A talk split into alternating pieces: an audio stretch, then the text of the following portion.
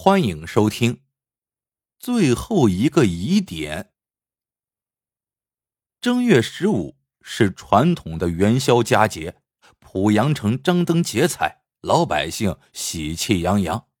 但有个人此刻却非常痛苦，谁呀？濮阳县令狄公。一大清早，前来拜贺的客人就一批接一批，弄得他焦头烂额。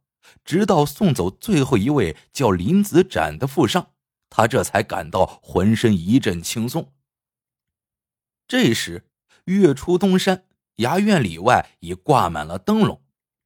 他的三个孩子正在花园里为一个绘着八仙画像的大灯笼点灯。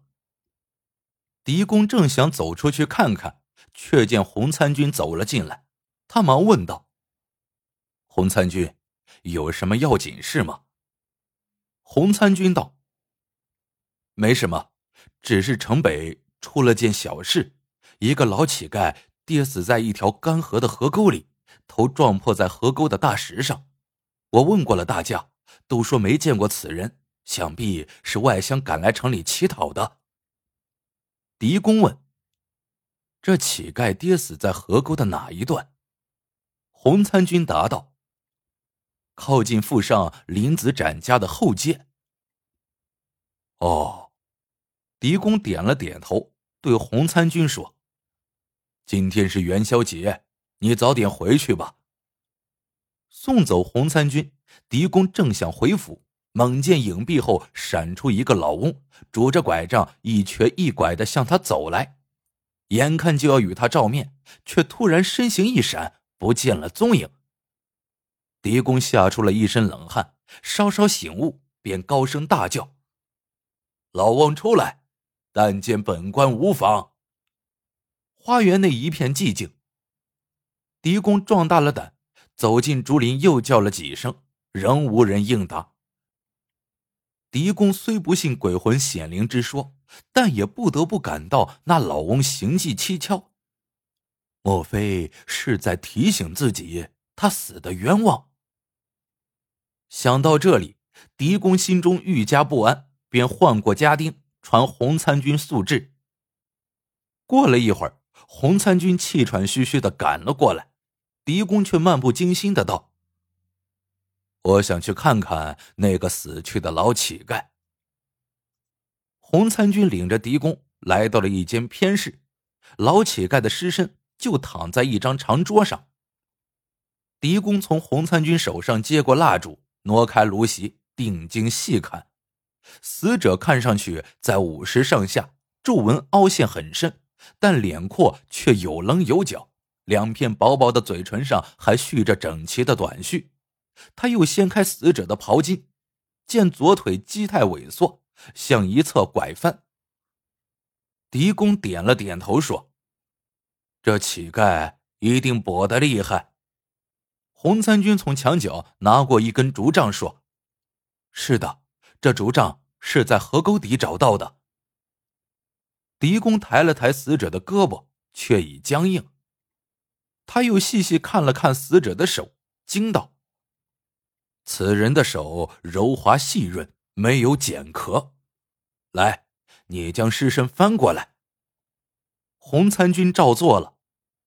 狄公仔细查看脑勺上的伤裂处，用手绢在伤口轻轻擦拭，一进烛光细看，不禁疑惑起来。洪参军，伤口处有细沙和白瓷屑末，河沟底哪会有这两样东西？洪参军摇了摇头。狄公抬起头盯着洪参军，说道：“这人并不是乞丐。”也不是不慎失足跌下了河沟，他是被人杀死后扔进河沟里的。说到这里，他问道：“这两天有没有人报家人失踪的？”失踪？洪参军猛悟道：“富商林子展昨天说，他家的坐馆先生王文轩歇假后两天没有回馆了。”狄公一怔。真有此事？那他下午怎么不曾提起？快与我备轿去林子展家。说话间便来到了林府，进客厅坐定。狄公开门见山，便问林子展：“本官有件事相问，府上的王文轩回来了没有？”林子展答道：“王先生前日歇假，至今尚未回馆，不知哪里去了。”狄公问：“这个王先生长相如何？”林子展微微一惊，答道：“那太好认了，是个瘸子。”还有呢？狄公追问道。林子展略一思索，又说：“人长得颇高，也很瘦，头发花白。”狄公接着问：“他来府上坐馆多久了？”林子展道：“约有一年了，是京师的一位同行举荐来的，为两个幼孙开蒙。”狄公说。他来濮阳做馆，是否带了家眷？这倒不知，不才对家务极少关心。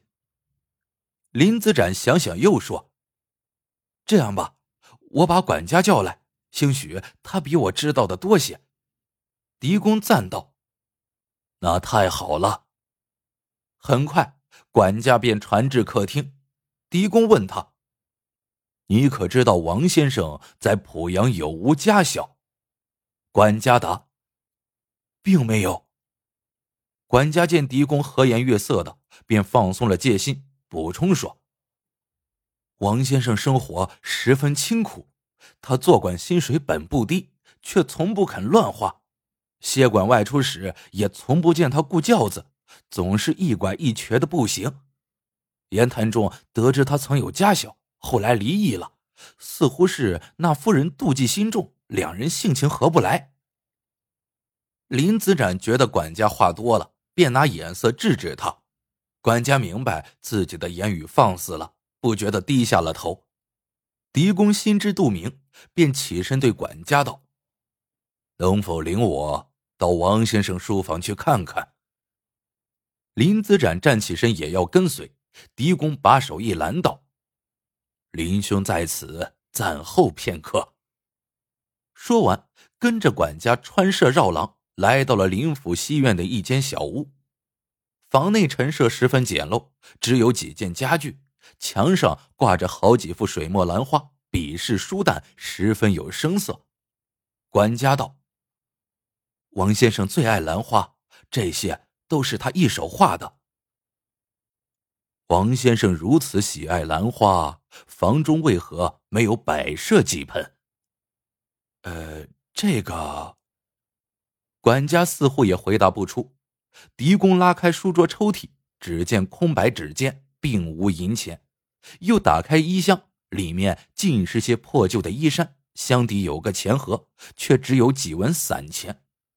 狄公问：“王先生出去时？”有谁进来过？管家暗吃一惊。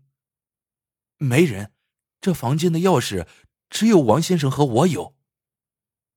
狄公沉吟半晌，挥手道：“我们回客厅去吧。”从西院回来的路上，狄公小声问管家：“这里附近可有妓馆？”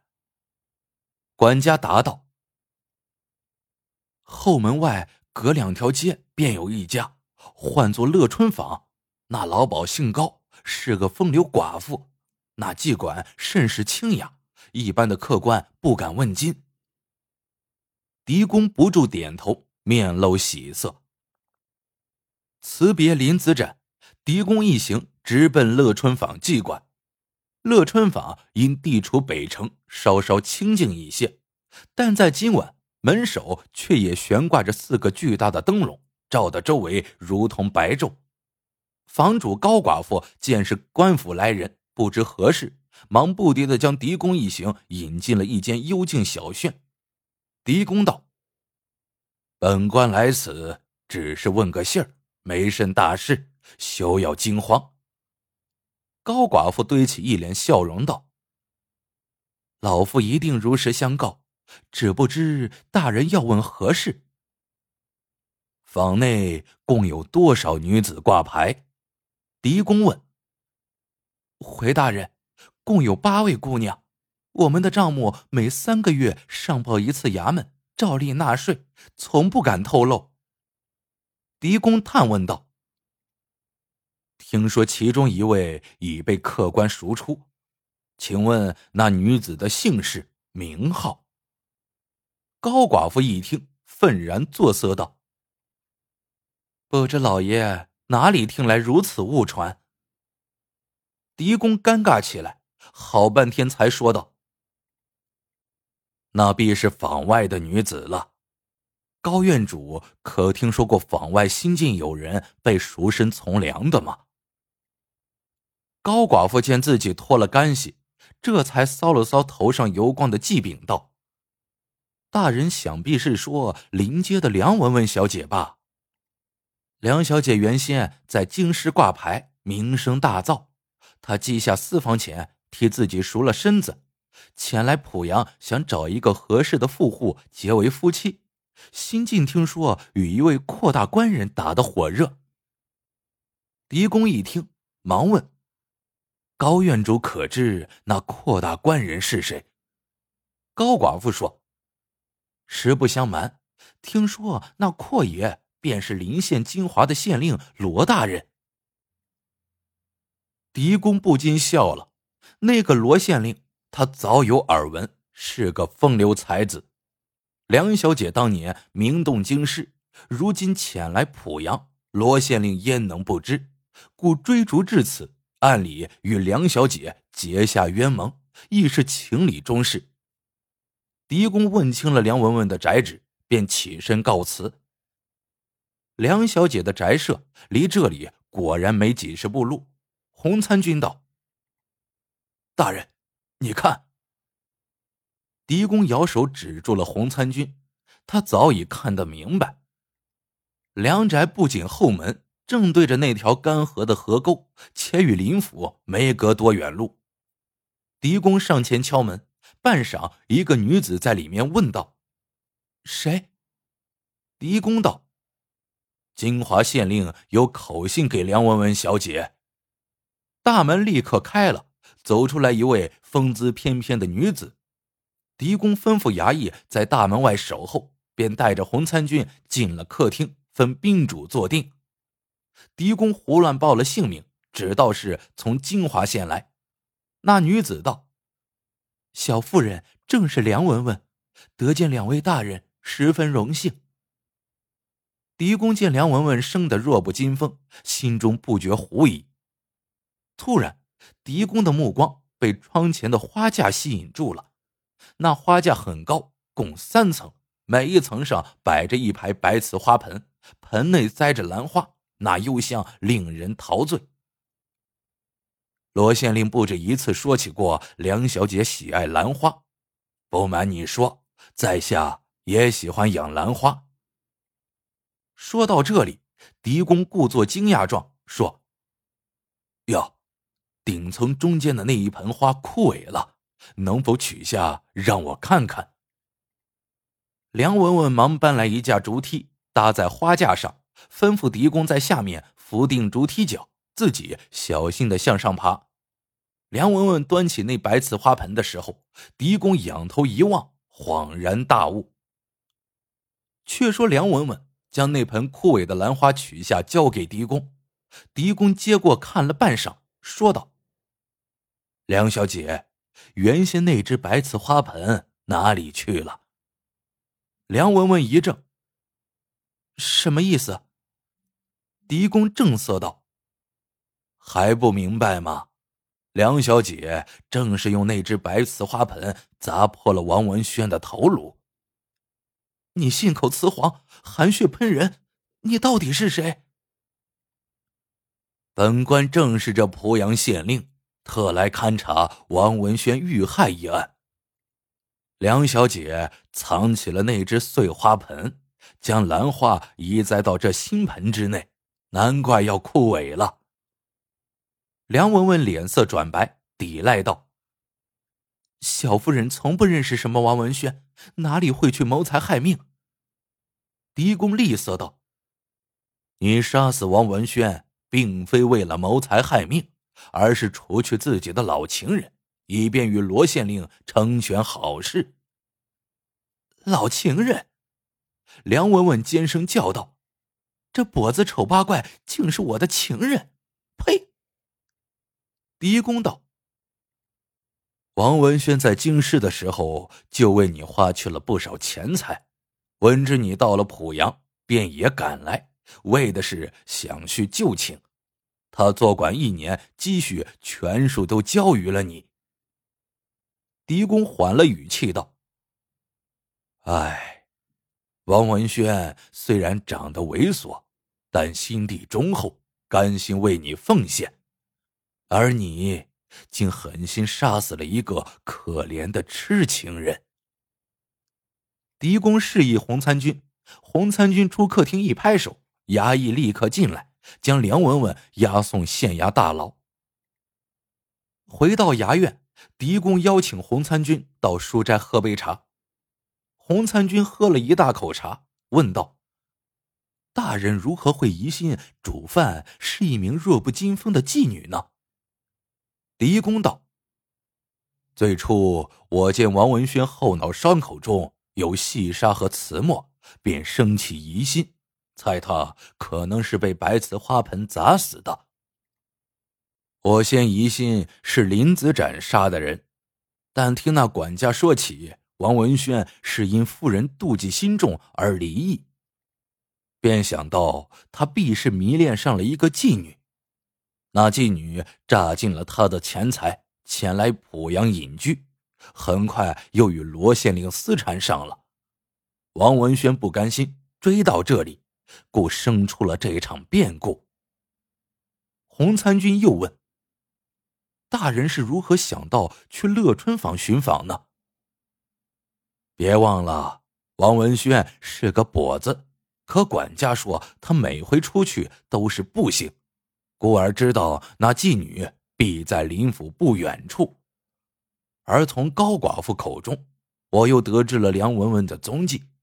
梁文文果然正住在河沟一侧，杀了王文炫，然后抛尸河沟。这没几步路，一个弱女子也能干的。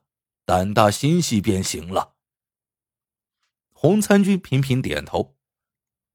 经大人如此分析，乃真相大白，细节疑难处都解说的合情合理。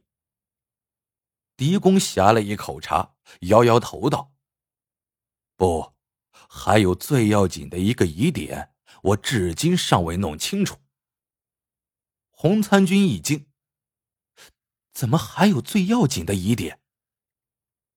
狄公便把王文轩显灵的事情说了一通，末了说道：“若不是他显灵，我几乎轻信了他是个不慎跌死河沟的穷乞丐。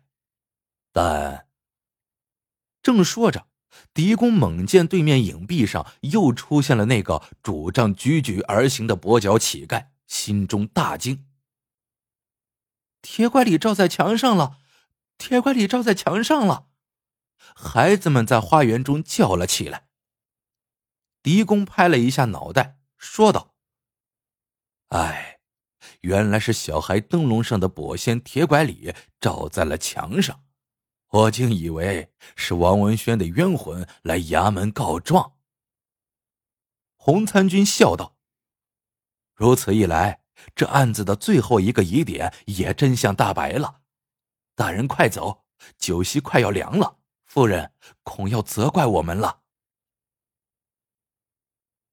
好了，这个故事到这里就结束了。喜欢的朋友们记得点赞、评论、收藏，感谢您的收听，我们下个故事见。